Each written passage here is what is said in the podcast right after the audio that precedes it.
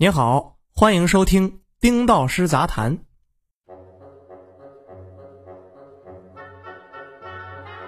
在天鹅到家下单，上门开锁，门把手无故遭殃受损，又多花了两百元。服务终止后，天鹅到家长时间不予退款，在黑猫投诉后才收到退款。上门修手机，服务人员私自出售了一个手机壳。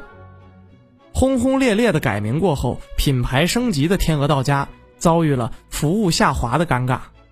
一段时间以来，在新浪黑猫平台控诉天鹅到家退款延迟的用户有之。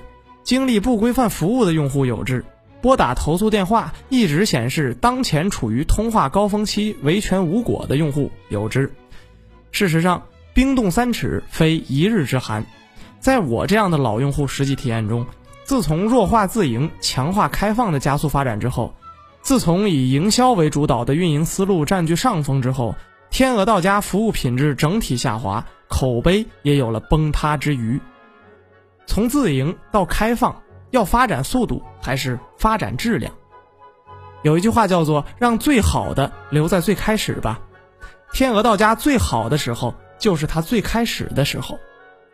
二十年前，互联网就连接上了家政市场，但却因为服务流程不标准、服务水平参差不齐而饱受诟病。在这样的背景下，以自营模式破除行业发展顽疾的天鹅到家诞生了。可谓横空出世。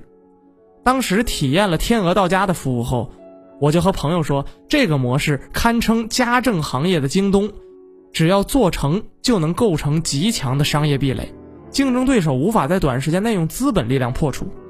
自营这种模式看起来很重，成本固然极大，而且看起来很笨，但却找到了解决行业问题的不二法门。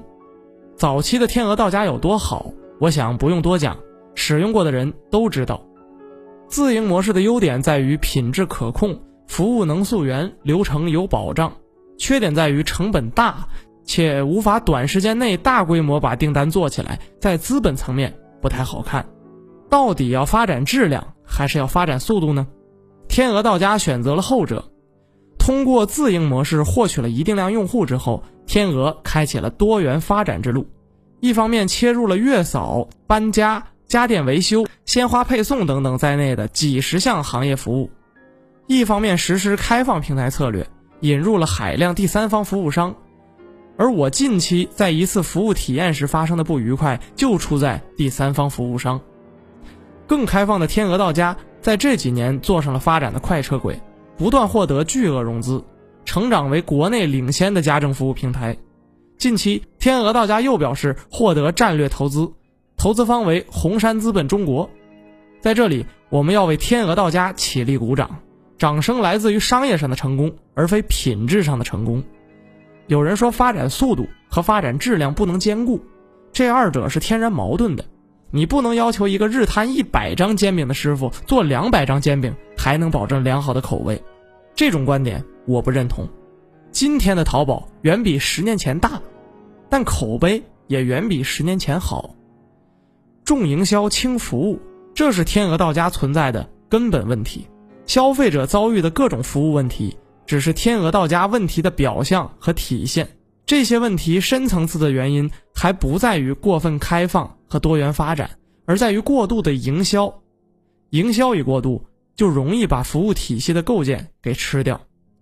天鹅到家也可能知道，家政服务这个行业发展离不开口碑传播，但他不知道。这里的口碑是指提供优质服务后，用户口口相传，不是什么狂撒一亿现金券、全民薅鹅毛这样的网络病毒营销，更不是邀请好友助力式的拉人头推广。口碑营销其实是一把双刃剑。几年前，我把周围很多人发展成了天鹅到家的用户，今天我周围的朋友也可能因为我的经历而弃用天鹅到家。亲爱的读者们。当你们现在通过百度、微博或者微信搜索“天鹅到家”相关的文章，出现的都是各种营销赋能、品牌升级、明星代言的传播文案，而较少看到严苛服务、死磕质量的文案，这就是问题的关键所在。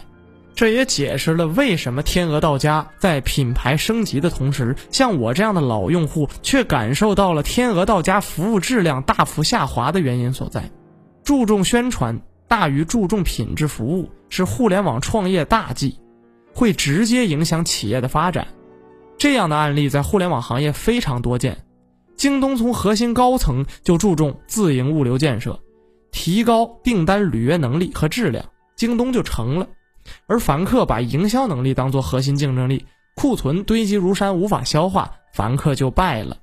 千团大战时期，美团专注服务、细化流程，以用户需求为导向做产品，最后成了拉手握大笔现金，势能正猛，却一天天想着为赴美上市宣传造势。无波深线索之障，最后无疾而终。对于天猫，对于天鹅到家来说也是如此。密集的、铺天盖地的、无死角的宣传品牌升级和各种营销口号，也是一种本末倒置的做法。须知，服务是家政行业的唯一底色，服务体系是构建家政平台唯一的核心竞争力。而现在过分注重营销宣传和市场推广，就会忽视服务。未免不值当。不久前，三十六氪采访了陈小华，就五八到家升级天鹅到家一事，谈了方方面面的话题，信息量很大。但最终出品的文章标题叫做《对话陈小华：五八到家改名天鹅到家》，接下来会大规模打广告，真的是简单粗暴。我想这就是陈小华的本意。好一个大规模打广告，哼！融了那么多钱，不大规模打广告还能干点啥呢？大佬出镜成营销败笔，真正的大佬不应该被忽视。天鹅到家品牌升级是大事儿，在品牌升级之际，还耗费精力搞了一个商界大佬集体出镜站台的策划。我的很多朋友认为这是一个很有创意的策划，我倒觉得这个策划是营销的败笔。大佬集体出镜没什么不好。只是天鹅到家做的是当下最最接地气的家政业务，而很多远离家庭事务的大老爷们集体做家务，看起来未免违和。尤其是汪小菲、戴坤、高然三人的表演，看得让人跳戏。这些出镜的大佬中，表现唯一合格的是宝宝树的 CEO 王淮南。王淮南换尿布、抱小孩的动作，体现了妇女之友的专业性。至于天鹅到家真正的大佬是谁呢？不是五八系的姚劲波、陈小华、黄伟，也不是江南春、王淮南等圈内朋友，更不是莫名其妙的胡海泉和汪小菲等谐星，那究竟是谁呢？在我看来，给我家做过拓荒工作的钟点工王阿姨，开金杯给我搬家的李师傅，上门给我维修手机的张帅哥等等，他们才是天鹅到家体系中真正的大佬，是最不可或缺、最应该大书特书的参与者。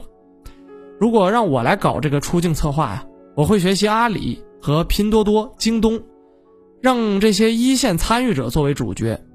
京东认为快递小哥是大佬，刘强东经常请这些大佬吃饭叙旧，给每一位快递员发一部 iPhone 手机的视频画面，刷爆了网络。阿里认为网店店主、用户代表、电商服务商、淘宝模特是大佬，阿里纽交所上市的敲钟人就是其中八位代表。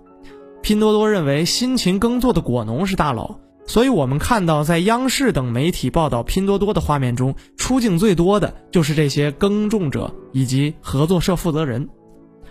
所以五八到家升级天鹅到家，搞了一个这么多大佬参与的视频策划，汪小菲都能上镜十几秒，却不能给这些真正的大佬几秒钟画面吗？或许有人会说，天鹅到家这几年也有很多素人出镜的片子，只是你没有看到而已。我其实看了很多，但这些片子的影响力和传播度远远不及这个大佬站台的视频，这不更应该值得反思吗？写在最后，需要特别说明的是，我今天点到天鹅到家营销过度、服务下滑等问题，倒不是说明这是一个问题平台。事实上，天鹅到家是一个价值贡献远远大于问题毛病的平台，它直接或者间接解决了上百万人的就业，也为上千万人提供服务。这份价值和意义无法磨灭，只是爱之深责之切。我作为天鹅到家资深老用户，更希望他能不忘初心，回归服务。